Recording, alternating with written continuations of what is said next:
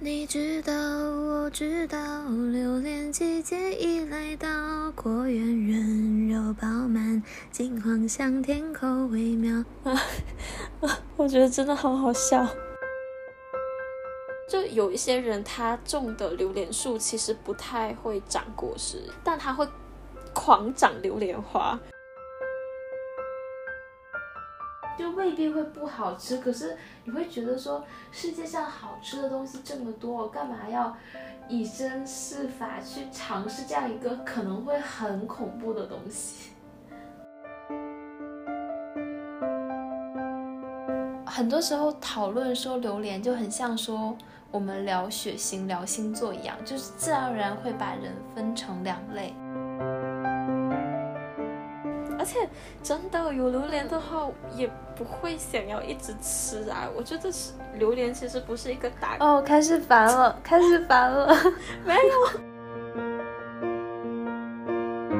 我觉得水果摊的老板就跟我爸爸就遇到的话是有那种英雄惜英雄的感觉。就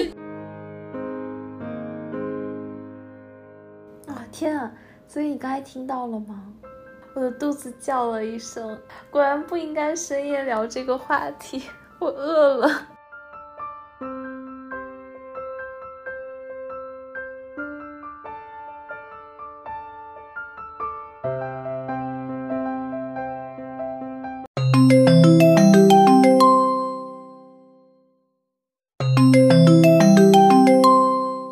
Hello，大家好，欢迎。哎，等一下哦。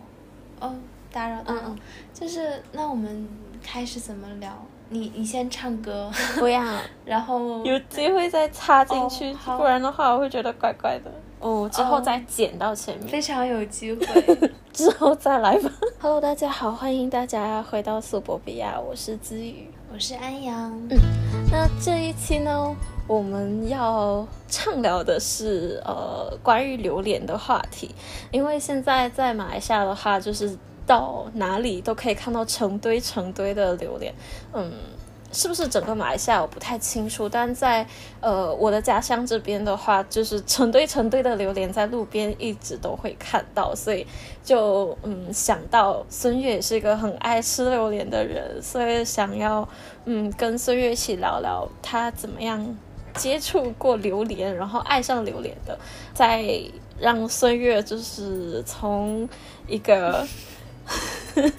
嗯，很馋的那个，就是带着很馋的眼神，还有心情来问我这边，就是榴莲自由的那一种感觉是怎样的？我听懂啦，就是趁着榴莲季，然后至于身处榴莲大国，然后要炫耀一下，然后在远方馋我。嗯，对，而且我这最近一直都在跟孙悦做一些。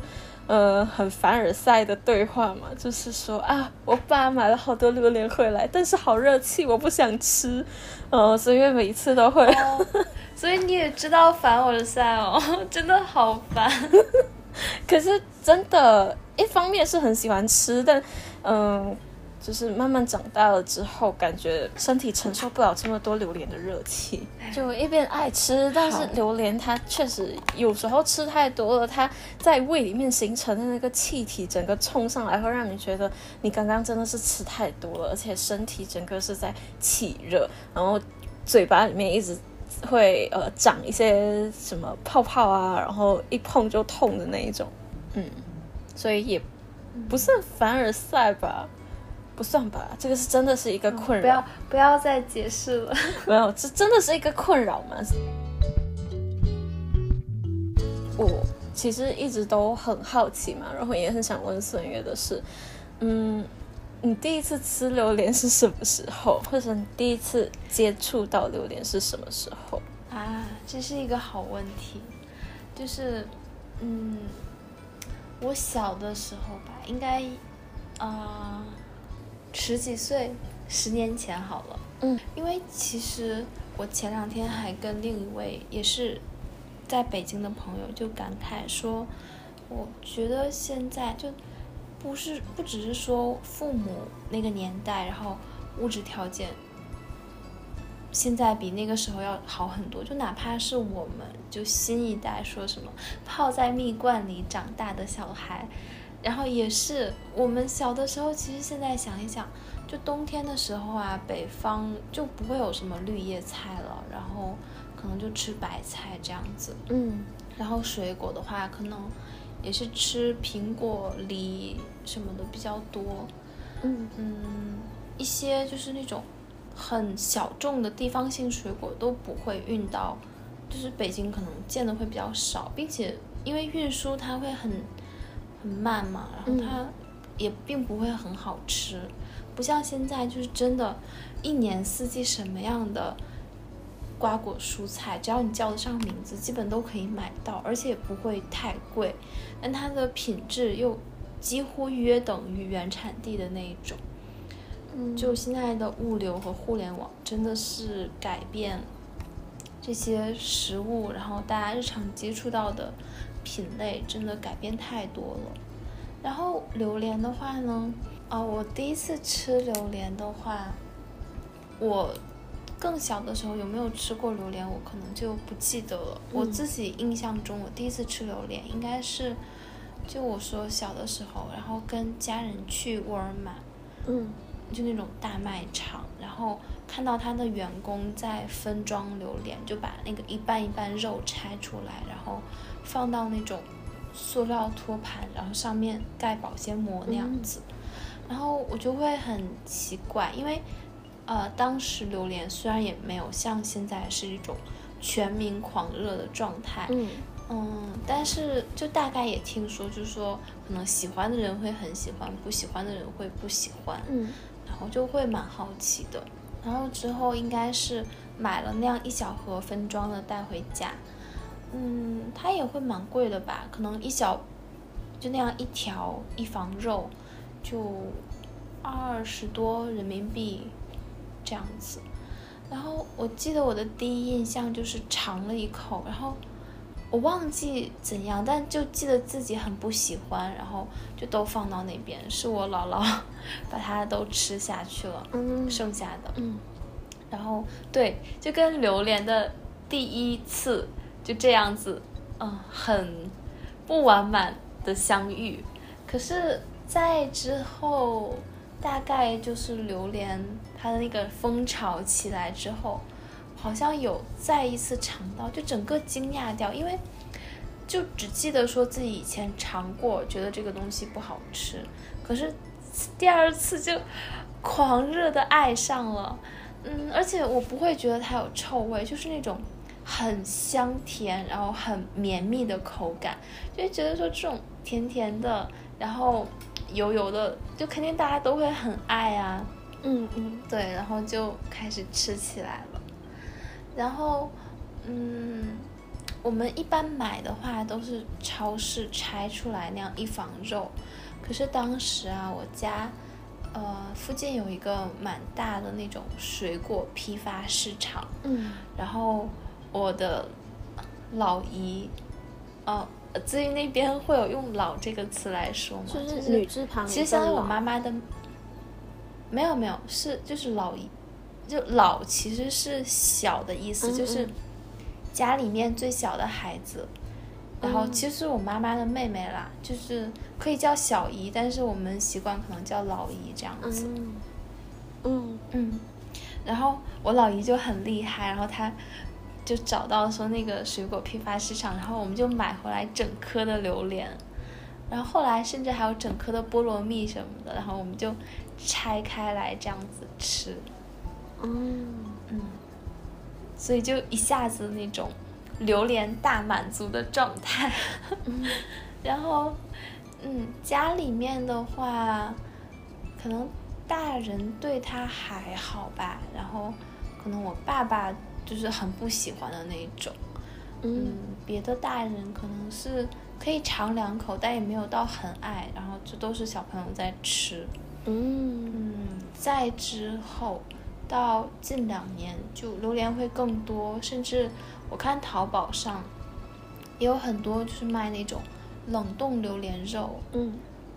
现在的话买起来会更容易，然后我也发现了一个吃榴莲很极致的方式，嗯。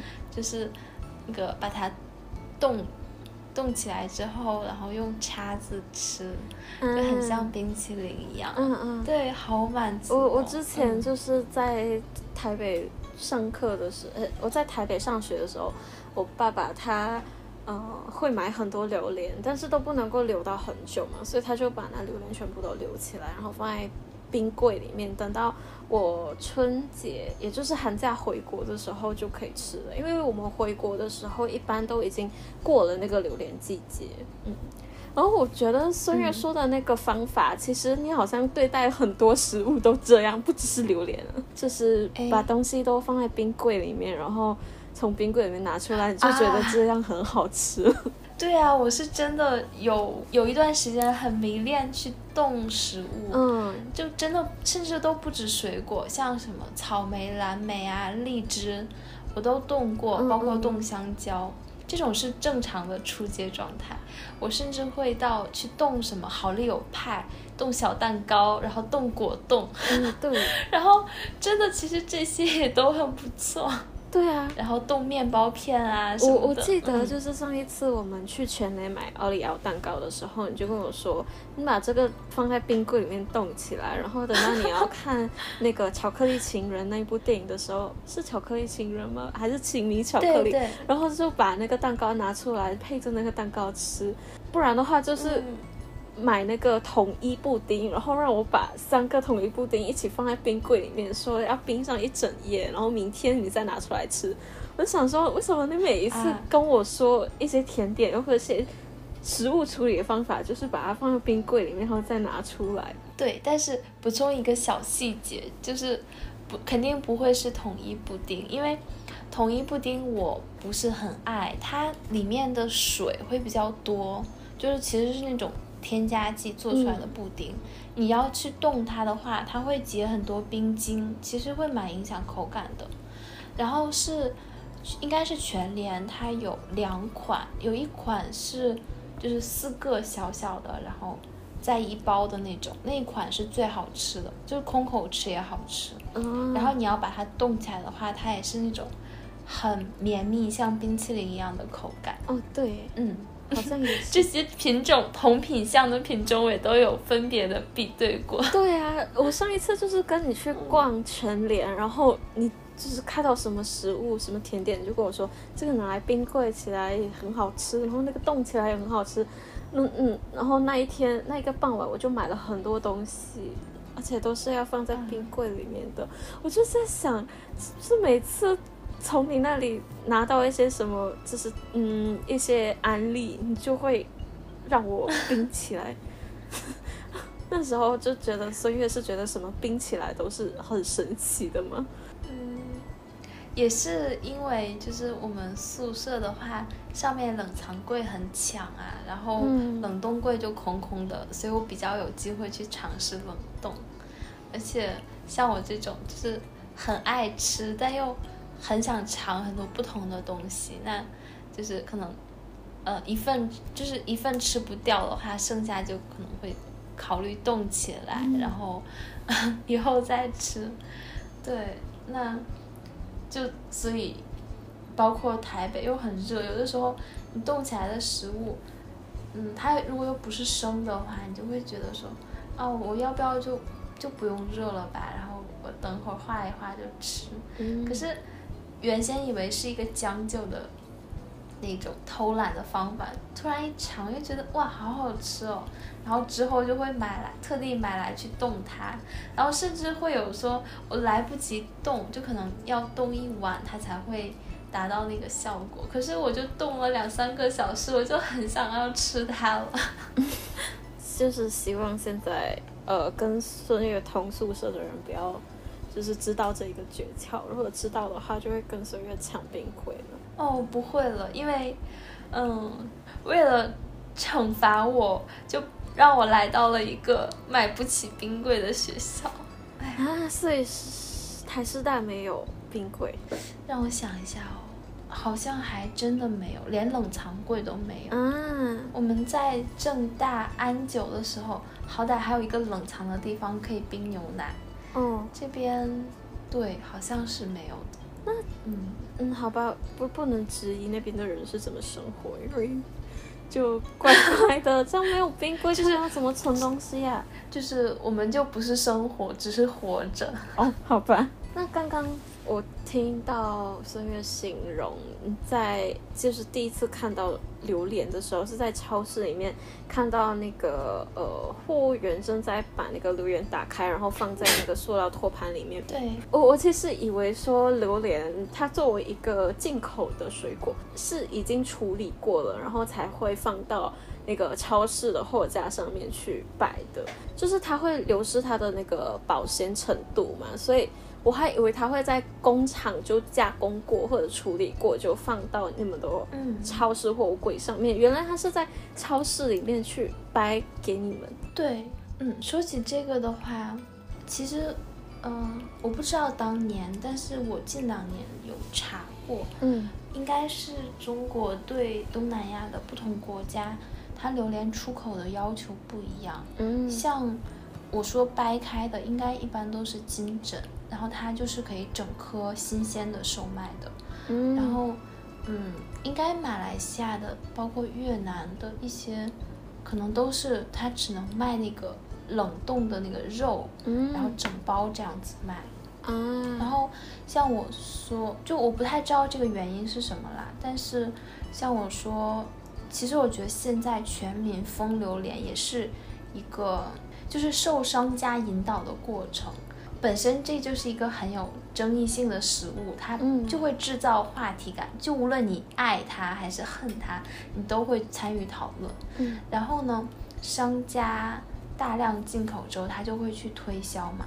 嗯另外就是，因为有那种很廉价的冷冻肉，呃，不一定冷冻就品质不好，也有非常好，一小颗卖很贵的那种。嗯然后，但是也有那种很大量商用的榴莲肉。那这样子的冷冻肉呢，就很适合拿来做什么很流行的榴莲披萨呀、榴莲蛋糕、榴莲千层、榴莲毛巾卷啊什么嗯榴莲塔这样子。哦，因为刚刚我好奇的是，你们会不会喜欢把一整颗榴莲带回家自己掰开来吃？因为居然就是有那一种新鲜当场处理的那种榴莲嘛，那能不能够把一整颗榴莲带回家？啊，可以啊，但是你整颗买肯定跟称那个净肉是单价是不一样的嘛。啊整颗因为有皮的话会比较便宜，嗯而且现在就很流行的是叫开榴莲盲盒，自己可以理解吗？随便买，然后不挑，就是看你的运气可以买到怎样的榴莲的那种。是倒对，但品种倒也不是不挑，嗯就是说，就是我买一个，然后他录下那个开开它的过程，然后如果要是是很饱满的那个肉，因为它一般也就五房肉左右吧，嗯。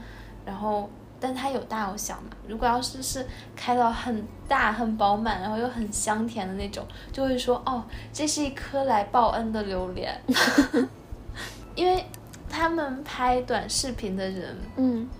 嗯，有的为了博眼球，他就会很假。他是那种可以，我先凑几颗很大的肉，然后我把那个开开之后又装回去，嗯。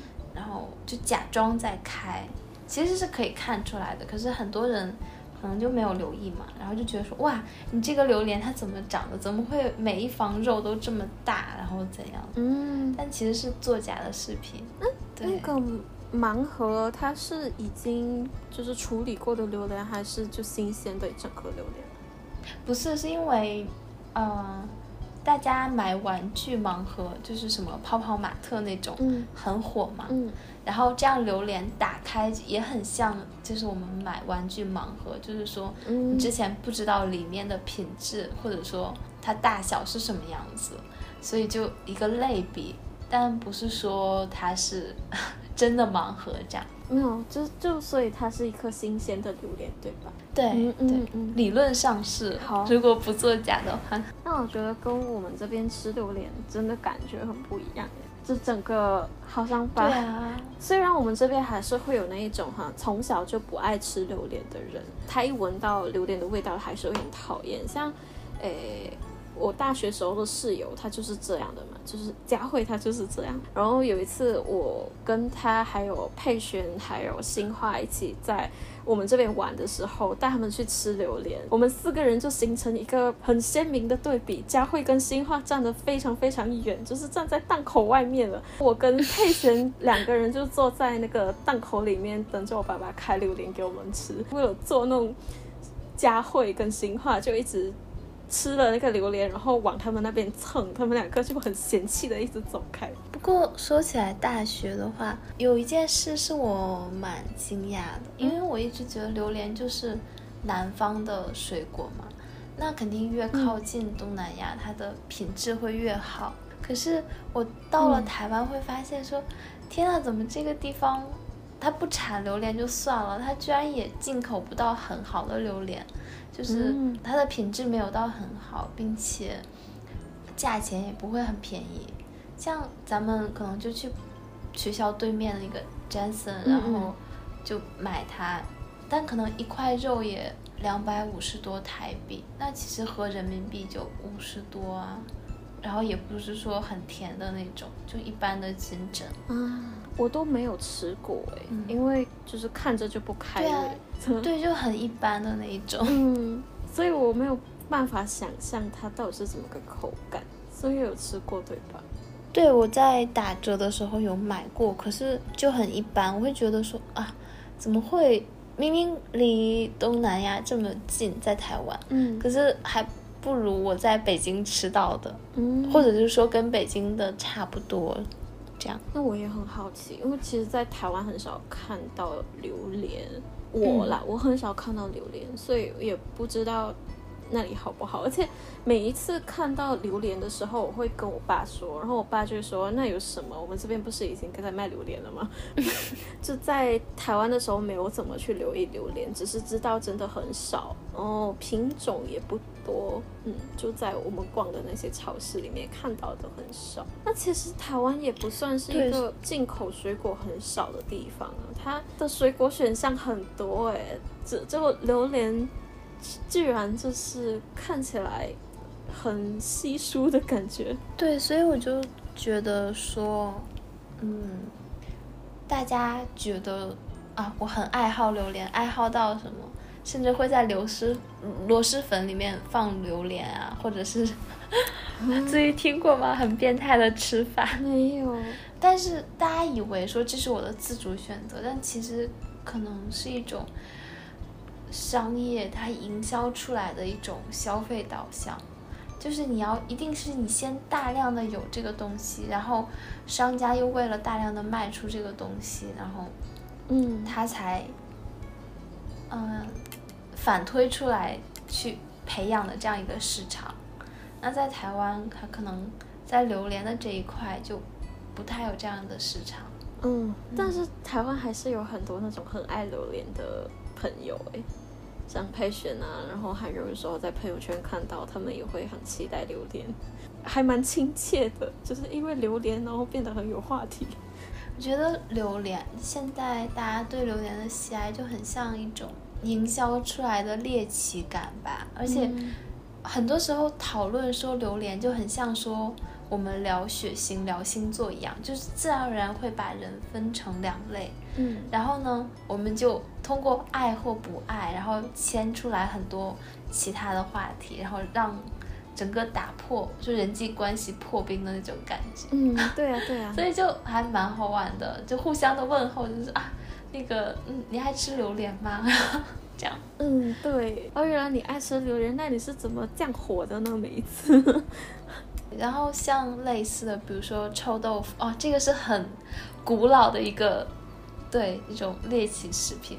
嗯，臭豆腐、榴莲、螺蛳粉，然后可能小龙虾还好吧，小龙虾不是那种很猎奇的，但是它会成为一种餐饮界的爆款。就是这一个爆款，你为了要让它，就是你其他的食物只要加进去这个东西，它也会成为一个爆款。比如说我说的榴莲披萨，嗯，那同理可证，榴莲月饼，然后榴莲蛋糕，然后什么，像那个螺蛳粉也是啊，然后所以你会想象，只要有螺蛳粉月饼，就嗯就整个想到我就觉得要，我我不说了，但是就是就很奇怪，然后甚至会把它们 double，然后就是螺蛳粉越呃呃，抱歉，就榴莲螺蛳粉，就、嗯啊，真的，但是我又看有人煮过，又觉得说好像还可以接受，就好吧，真是很厉害。啊，我觉得也像我们这边对，嗯，怎么讲？我们这边有一一个有一部分人很爱吃的一种很猎奇的一种搭配方式，就是呃咖喱味的快熟面，我们的国民快熟面加那个美露的那个粉。煮在一起那种感觉，就是啊我们觉得美露粉它就应该是饮料啊，它是可可饮料，但是它却跟那个、嗯就是咖喱面汤、咖喱汤面煮在一起，然后难以想象那个味道吗。哈，那个妈妈面吗？呃，妈妈面是泰国的，我们这边叫哦 Maggi 面。天啊，所以就你说这个甜咸混搭，哦，我真的不能接受，就让我想起日本用珍珠奶茶煮饭，啊，对呀、就 好崩溃。很难想象那个味道。我们很好奇，呃但也不会去试。嗯，还有真奶，然后放到泡面里，对，怪怪的。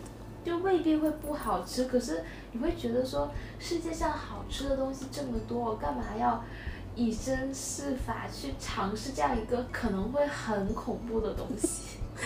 确实有少数人他是挺喜欢这种搭配的。对啊，我们是没有办法想象为什么它会好吃，因为我们根本连试都不想去试。对，还想问所源，你们那边买榴莲的话，一般都是多少钱啊？你常吃的品种还有价钱？哎，其实我很久没买过了，嗯，可能就是那样一大块肉。哎，我现在查一下好了。嗯哦，我现在常用的肯定不算广告，因为 它很大。就是我现在很常用叫盒马的一个 app，它是阿里巴巴它做的一个超市，我觉得会很像全联的那种感觉。嗯它介于小便利店跟大卖场中间的一种体量，嗯可是东西又会，嗯，比起全联的话，它的东西会很精致，但价钱，嗯，不是说便宜，可是会物有所值，但也不会像 Jensen 那么贵，并且它的外送服务会非常好，所以我现在蛮常用它来叫外送的。我看一下它上面的榴莲。嗯因为它肯定相当于会比较平均它的品质跟价格嘛。嗯嗯啊，我可以查到的散称整颗金枕榴莲是二十五块九人民币每斤，就是五百克，然后它是三千五百克起购。那这样的话，相当于二十六乘七等于。相当于一颗整颗的金枕榴莲最少是一百八十二人民币。嗯，那不贵。嗯，净榴莲肉的话，三百克是六十九块八，就算七十人民币好了。诶，我这边居然有看到马来西亚的榴莲呢。啊，有，我刚刚有看到马来西亚好像有出口几个品种，就不是每一个品种都有，但有几个明星品种，像猫山王跟第二次是有出口中国的。它是呃迷你黑刺榴莲，一粒一点一千克，然后是一百六十八。啊，迷你黑刺，什么黑刺还有迷你啊？这可能是小黑刺吧。我没有听过。嗯，迷你黑刺，我要找一下，是不是长得很可爱？我给子宇截图，它是就长得很乖的样子，就是圆圆的，然后虎头虎脑的那种感觉。嗯，黑刺它的外形是比较可爱一点，但还有迷你黑刺就有点难想象了，所以是可爱版的更迷你吗？我之前真的没有留意马来西亚还有出口榴莲，因为我知道很多啦，但是我们这边进口之前没见到有这么多。嗯，还看到有一些不是鲜的榴莲，是急冻的整颗榴莲。这样看下来好便宜哦。对啊，对啊我，我可能等下下播之后会 激情下单。想买吗？对啊，因为一直听子宇讲说马来西亚榴莲很好吃，这样子终于有机会尝到了。嗯，但其实我吃过呃品种榴莲，就是比较明星品种的榴莲，就是猫山王跟第二是黑刺，可能很少很小的时候曾经有机会吃过吧。但我们家吃榴莲其实一般都不太看品种，我们都看本地的榴莲，在可能一些经营出口的那种榴莲的果园，他们种植的榴莲是有去很用心的去配置它的品种的。好像我们这边吧，它还有那种榴莲的比赛，就是每一年都会选出一颗最好的，就品质啊方方面面很好的一个榴莲品种，然后把它当做是那一那一届的呃榴莲明星那样。我有看到，就有些果园的园主。他们在卖榴莲、推销榴莲的时候，就会写啊，他是第几届的榴莲冠军啊什么的，感觉很像。啊，对，好像卖茶，然后对对对他会炒茶，然后用什么拼配，然后出一种很独特的香。可是这种拼配又量会很少。嗯，现在就是我我在我的家乡这边吃到的榴莲，一般都是呃一些比较，它不是专专去培育榴莲的果园园主他们种出来的榴莲，然后我爸都泛称本地榴莲，就是我们都叫 local，我们不会去追究品种的榴莲来吃，那些榴莲一般就是吃着吃着，呃就会。有时候看到一些科普榴莲品种的东西，就会去看说，我现在吃的这个榴莲它比较接近哪一个品种，但其实我们都不会去追究啊、现在我们吃的是什么样的榴莲，反正品种榴莲吃的不多，所以可能北京孙悦吃到的那些，呃，从马来西亚进口的榴莲，我可能都没有尝过。但是很正常，因为我们它卖那么贵，然后就一定要说出一个名头来，你才会愿意舍得掏钱包。可是你们就随便买啊，就不会有不好吃的。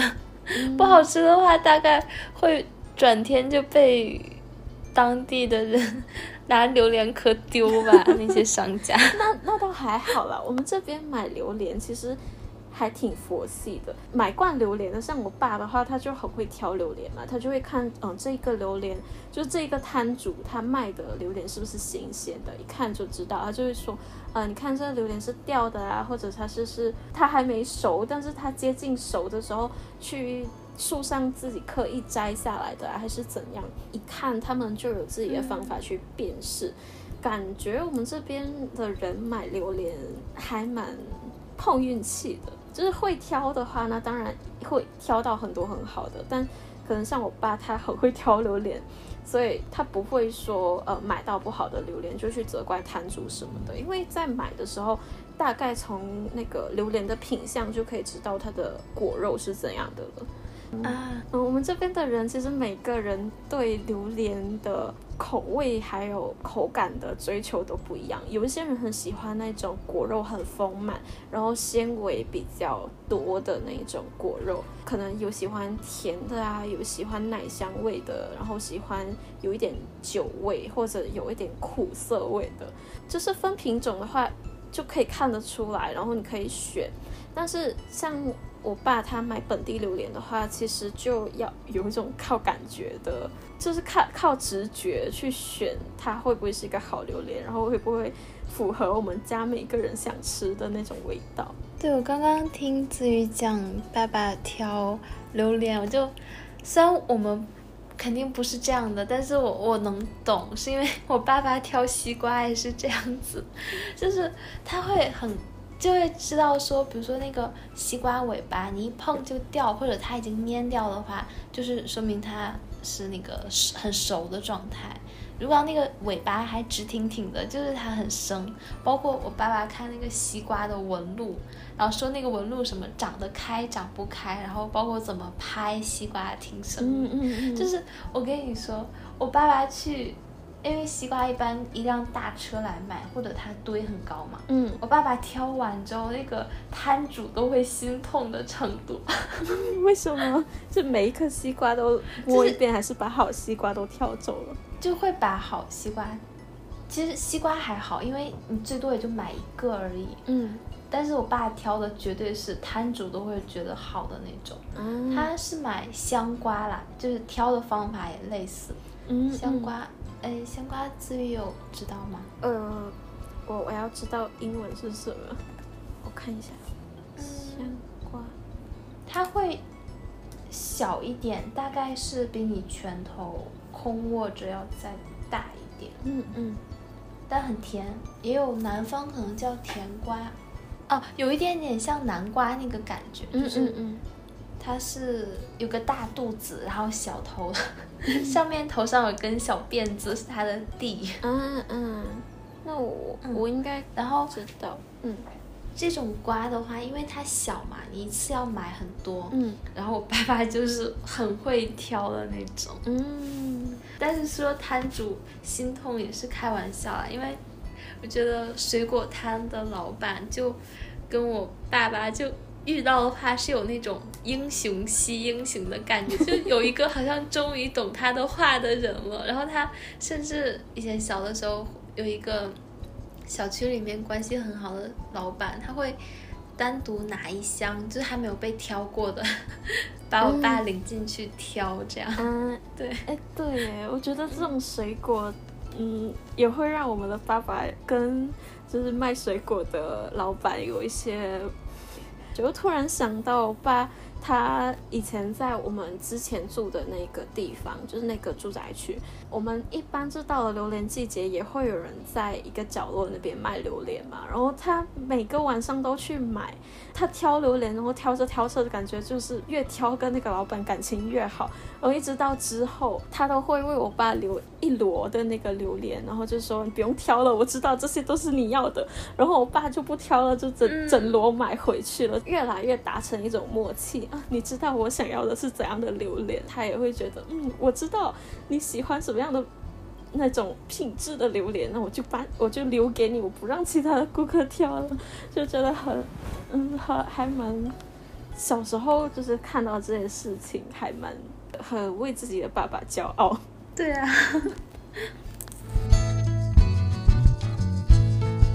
嗯，像刚刚孙日讲，嗯，看到有马来西亚的榴莲有一点惊讶嘛，我就想到，其实我之前也经常看到我们这边成成堆成山的那些榴莲都没有人去买的时候，他们的解决方法就是把它倒回到森林里面，让它们回归大自然，变成养料。那时候看着就觉得有一点点心寒，就想说。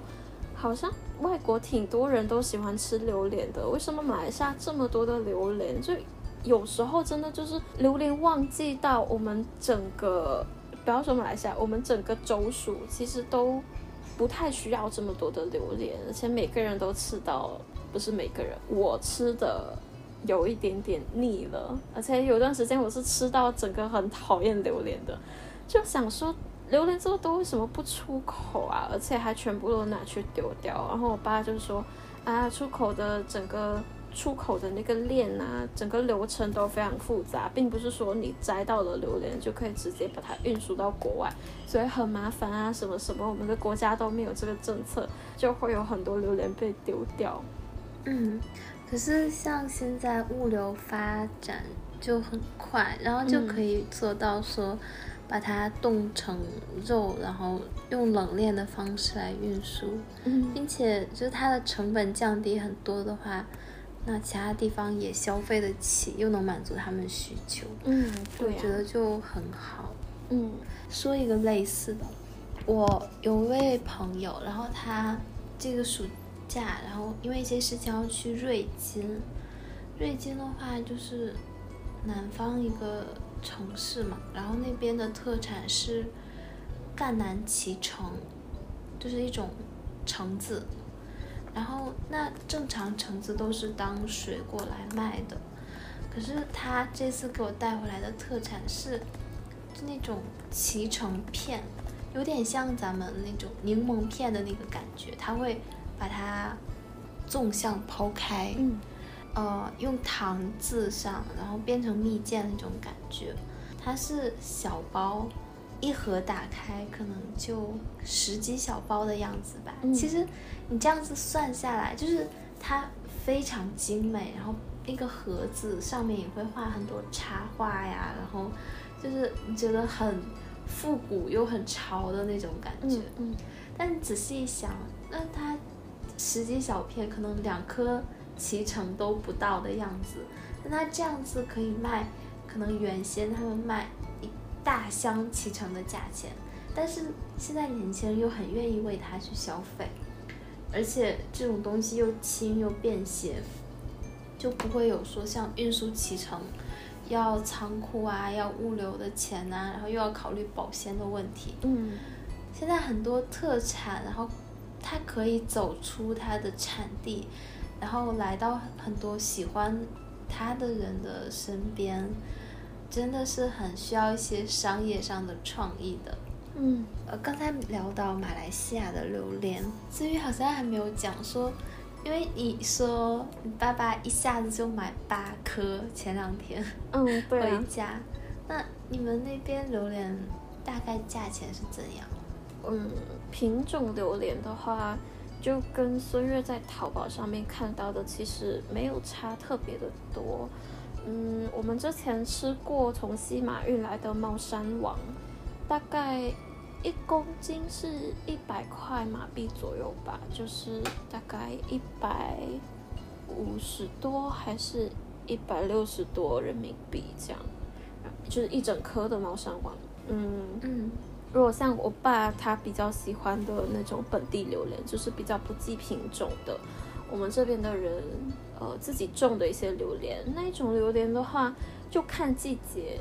如果它是慢慢到旺季的那段时候，就是越到旺季的话，它的价钱是越来越便宜的。可能起初你看到路边有人在卖，就是呃一堆五颗五颗五颗，然后总共也就五堆的那一种榴莲的话，那种榴莲可能会稍贵一点，可能它会卖一颗二十块钱、十块钱，就看大小，然后也看它的那个质量怎么样。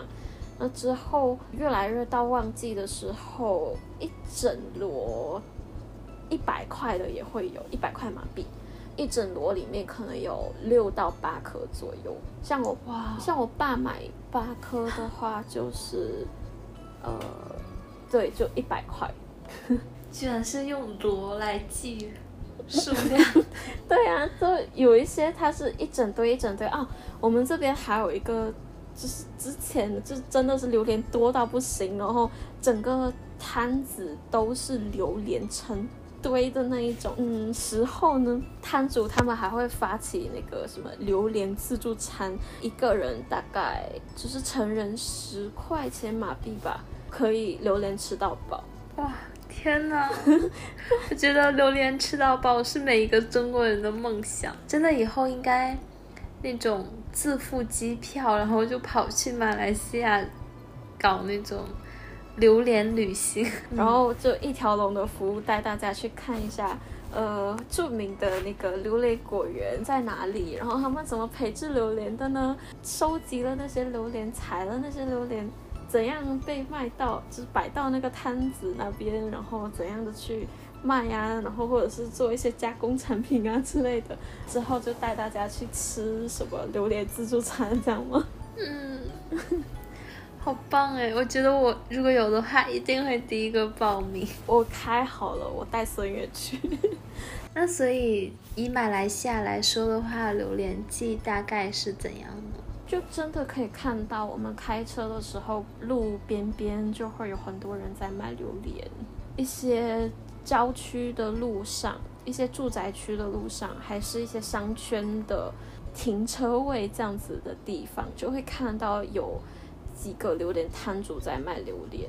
那个时候，你就可以看到榴莲越来越多的时候，就是榴莲越来越旺季的时候了。嗯，对啊，那如果要是一定说出大概的月份呢？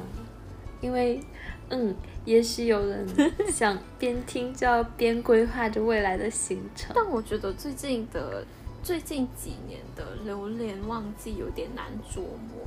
对我来讲，可能我的时间感越来越模糊了。以前我小时候，我记得明明就是十二月，就十一月尾是最早，十二月才会开始有榴莲吃。但现在你看，现在才八月，而且我爸买榴莲回来的时候，其实大概是，对啊，八月初这样子。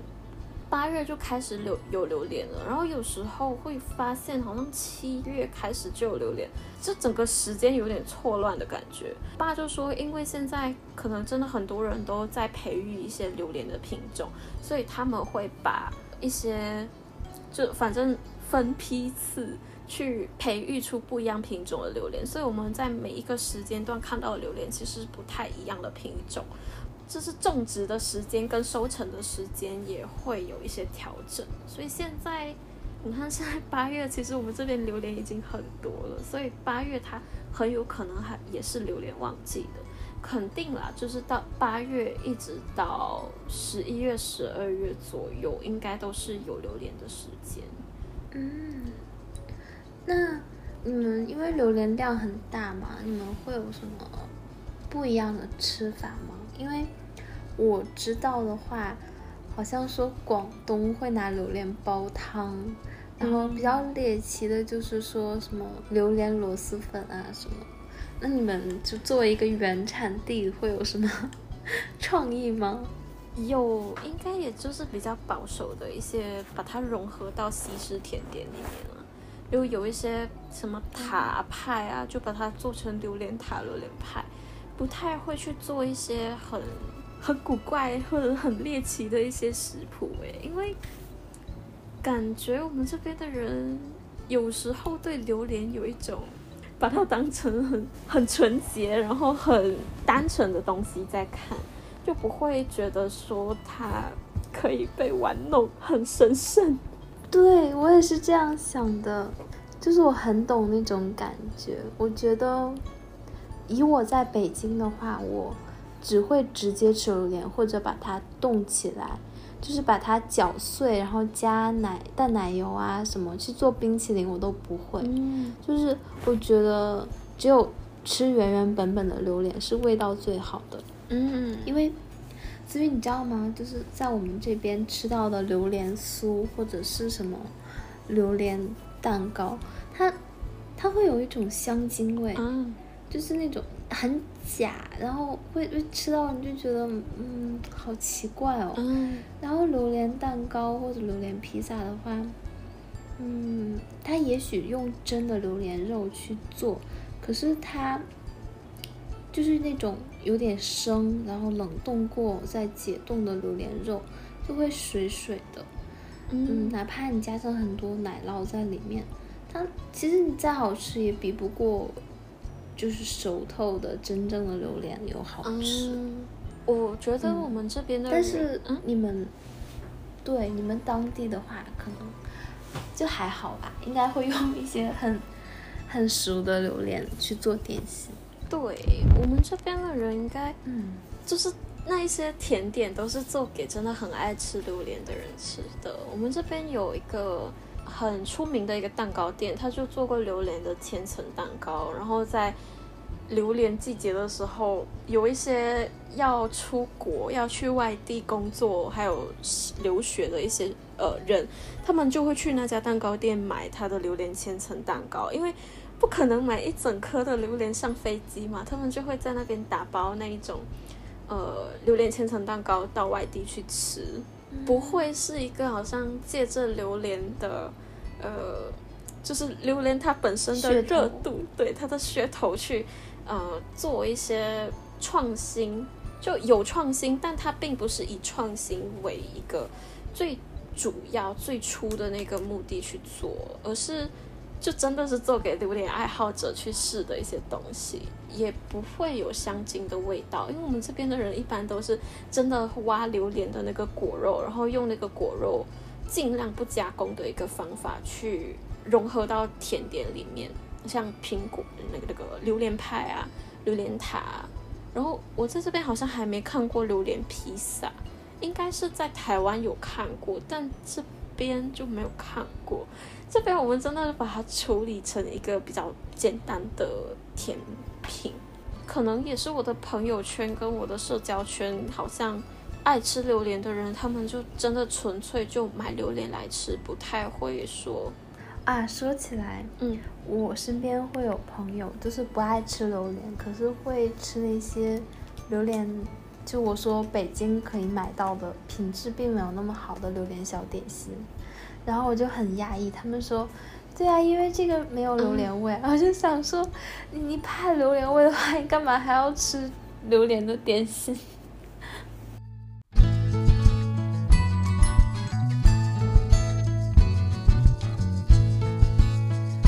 啊，我又想到一个还蛮有趣的问题，因为呃，可能我对榴莲呀、菠萝蜜这些。感觉都差不多，就是那种热带水果。那菠萝蜜的话，至于那边也很多吗？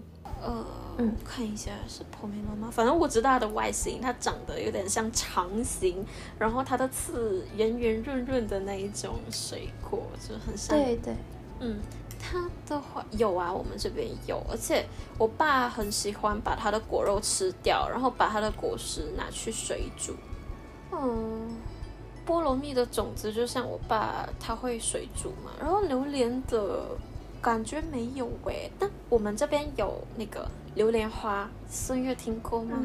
就是在榴莲没有结果之前，它会长出来的一串串的白色，然后有一些淡黄色，我们这边会摘来炒那个巴拉尖来吃，就是巴拉针，我们这边的一个香料来吃。嗯超好吃的，它就很像一般的那种山菜、野菜一样，口感很好。哇，嗯，听起来好棒。就有一些人他种的榴莲树其实不太会长果实，有一些人种出来的榴莲树是完全不长果实的，但它会狂长榴莲花。就我有听说过，有一些亲戚他们种榴莲说啊，他都不打果实，他只会开花，然后他们就把那个花摘来吃。哦，就报复他说，叫你不给我长果子，我就吃你的花。对我小时候有听说过，就有些亲戚他们长不出果实，所以就，哎，直接把他的花摘来吃。但榴莲花确实也挺好吃的。我我在找那个榴莲花的照片给孙悦看，它真的长得很漂亮，但是它被炒了以后，然后上菜就。嗯，看起来有点像金针菇啊，我大概能想象那种热带的树上的花哦，好漂亮，对吧？很美。哎，资玉，你有看过天目琼花吗？你可以查一下。嗯，怎么觉得还有点像哎？看到，哎，对，有点像。哎，但是我仔细一看，这个好像有点像梨花的样子，是吗？对，就是那个花瓣圆润润的，然后蕊又很长，嗯，只是梨花是奶白色，然后这张图片上它有点发绿，榴莲花。对，反正我我只吃过一两次榴莲花，因为我们家的长辈以为我们小孩子不爱吃，所以就不太会买榴莲花回来吃。但其实我吃过一两次，我是觉得好吃的。不过我的外婆她曾经买过榴莲花回家炒，她是炒了一整碗，就是一整大盆，所以我没有吃完。她就说：“啊，你们都不爱吃，我就不买了。”然后我就心想：很冤枉，好不好？你煮了一大盆，然后就我一个人很爱吃，我一直吃，我怎么可能一天两餐会吃这么多一大盆的榴莲花？好好笑。说起这个，我想到一个关于榴莲的趣事。嗯，是我小的时候，反正我忘记是可能开始喜欢吃榴莲之后吧。有一次我吃完就把那个种子随手按到花盆里面了。当时我们家是有养一棵树的，就所以它那个花盆是很深很大的嘛，我就把它按进土里面。之后我跟我爸爸去我姥姥家了，然后我妈妈呢是呃之前就出差，然后过了几天才回家。相当于她回家的时候，我们家没有人嘛，嗯她就说她的形容是这样的：打开那个房门之后，然后就看到那个花盆里钻出一个小绿胳膊来，就是说它那个一个绿色的东西，然后资韵可以想象，就是像一个三角那种状态，就像胳膊肘的样子，嗯，它是绿油油、粗粗的，然后那样从土里面 弯出来，他说整个当时吓死了，然后后来仔细平稳了一下心态，然后离近了看，说哦，好像是一个什么植物，然后之后再跟我说的时候，我就就都忘了那件事，然后突然就想到说啊，是不是我之前按进去的那一颗榴莲种子？那时候有长出来吗？哦，它好像还有长蛮大的吧，但是我们应该没有养活，可是养了一段时间。嗯，我我小的时候真的会干这种奇奇怪怪的事情，就是把一些什么绿豆种子啊，然后什么 就就往花盆里面去按，然后所以它就一每段时间就会长出一些奇奇怪怪的东西来。啊啊，我们这边不是我们这边，我家的话，我爸绝对不让我这么做。我们家虽然外面有一个很大的地，然后是我爸用来种菜跟种水果的，我就想说，我们每次都吃榴莲，要不要试试看把一颗丢到外面去？我爸说你千万可别不，然后这就是说你不可以啊，因为榴莲树它长起来它会特别高大，然后它的那个根，它的茎会很粗，会长到我们家的那个。就会长到我们家底下，它可能会就是摧毁我们的地基什么的，啊天啊！所以你刚才听到了吗？是吗？我的肚子叫了一声，果然不应该深夜聊这个话题，我饿了 为什么？啊！你你真的，嗯，你太坏了！就是你现在饿了的话，可以开开房门就去吃榴莲，可是我现在只能眼巴巴就看着你刚刚发我的图片。哪有？我们今天家里没有榴莲，嗯，而且真的有榴莲的话，也不会想要一直吃啊。我觉得是榴莲其实不是一个打哦，开始烦了，开始烦了。没有，因为榴莲不是一个饿的时候会想吃的东西嘛，对不对？我会喜欢榴莲，但不馋榴莲。我觉得肚子饿的时候不会想用榴莲来解馋。好，我知道，榴莲对自己来说像水一样，渴了就喝嘛，不会馋水的。嗯，哪有？或者说反过来讲，我不会觉得聊榴莲的时候会让我觉得饿，因为它不是充饥的食物嘛。对，就是我本来也不会这样以为，可是我的身体告诉我，嗯，我还是馋。我刚刚就是在划了一下我们这边的那个榴莲的排名，然后我就想到，嗯，在想问孙悦，就是在中国的话，有没有什么食材是有排名的？其实咖啡豆也会，但中国可能就云南那边咖啡豆比较多，嗯其他的像其实芒果啊，然后樱桃、荔枝这些都会耶。我觉得嗯好像贵的东西，然后它就会就会有排名，告诉你什么好什么不好，然后为什么我会卖这么贵，然后你就会很想要买来尝尝。也觉得受日本影响吧。前两天我去超市，然后就很惊讶的发现，现在超市竟然那个水果上面的牌牌，它也会写甜度是什么什么。因为嗯我觉得我小的时候就水果啊，你就就一大兜一大兜买就好了。尤其我们 我们是北方人，然后不像南方是一两颗那样子买，我们是就一下子买两大兜的那一种，嗯就很好买。呃，像日本嘛，他们是东西会比较少，然后会走那种精品农业的路线，嗯所以会很在意的那个水果的甜度，然后用很漂亮的包装把它包上那样子。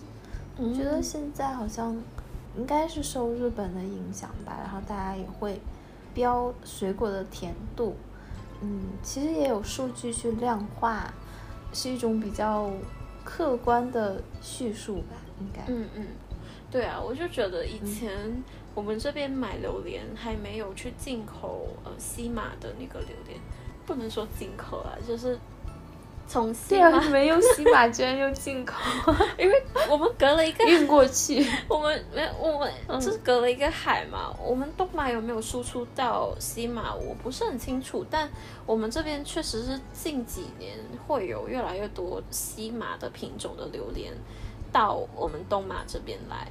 就那个时候，我才开始有一个概念，榴莲居然也有分品种，然后它也有分等级的。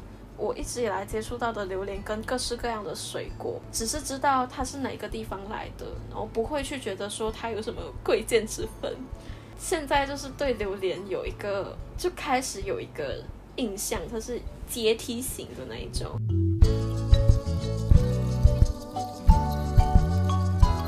那岁月之后，疫情之后可以来马来西亚，一定要来，我就带你去吃榴莲，实现真的榴莲一定要自由吃，还有那个肥美的海鲜，让我体会一下什么叫做引号热气。我觉得吃两天你就会发现到热气了。如果是家里面放榴莲的话，孙悦无法想象那个榴莲的味道。你再喜欢，你半夜闻到，你起来你还是会觉得很困扰。好，这样子回来也可以跟我在北京的朋友凡尔赛一下了。就 是啊啊，对、我们这边是不能，就是酒店不能够带那个榴莲进去的。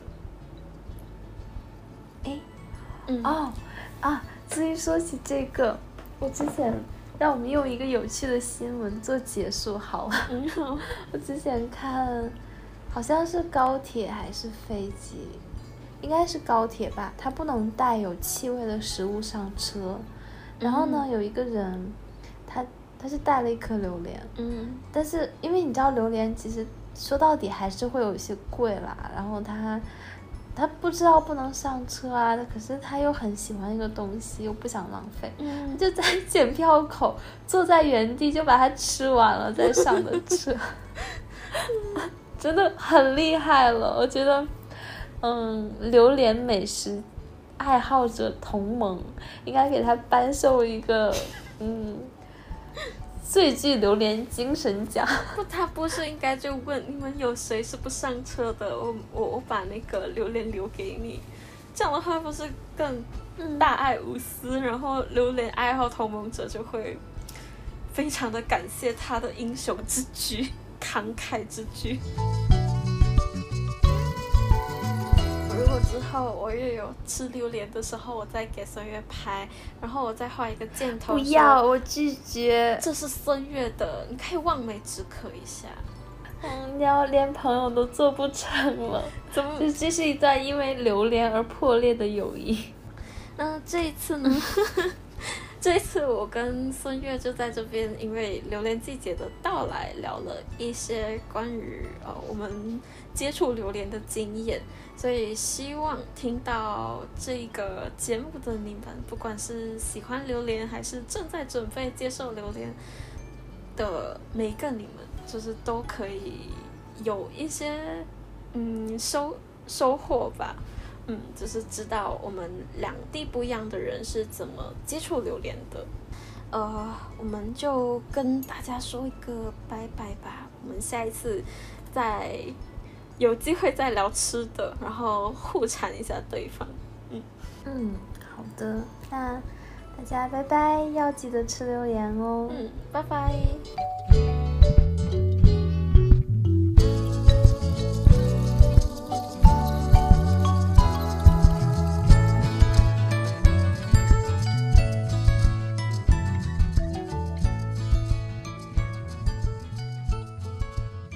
我们的访谈最后，其实准备了一个小小的彩蛋，是在准备榴莲这个主题的时候，子瑜就有说起马来西亚的新春歌，然后我们就用新春歌，然后改编了一个关于榴莲的一个小小的歌，那请子玉来给我们唱一下好了，表达我们对《榴莲季》的到来以及这个话题的激动的心情。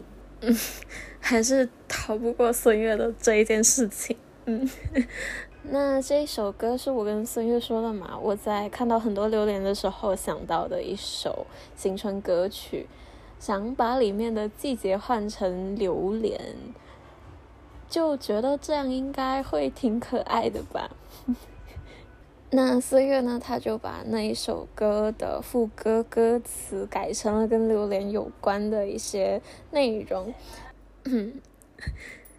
你知道，我知道，榴莲季节已来到，果园人肉饱满，金黄香甜，口味妙。小金凤，大红虾，品尝一口，心内笑，不着急，不着慌，没人来抢你的心头好。啊啊！我觉得真的好好笑。但是很神奇，刚刚唱完了最后一句之后，好像闻到了一阵榴莲香。但我家今天没买榴莲。呃，子宇有知道吗？就是，诶，喂，子宇。嗯嗯，怎么了？Hello。喂，可以吗？啊，我刚才一个人在那边激情演说，然后突然觉得好安静啊。我我第一次吃榴莲那个经历，我从头再说好了。啊，好痛苦。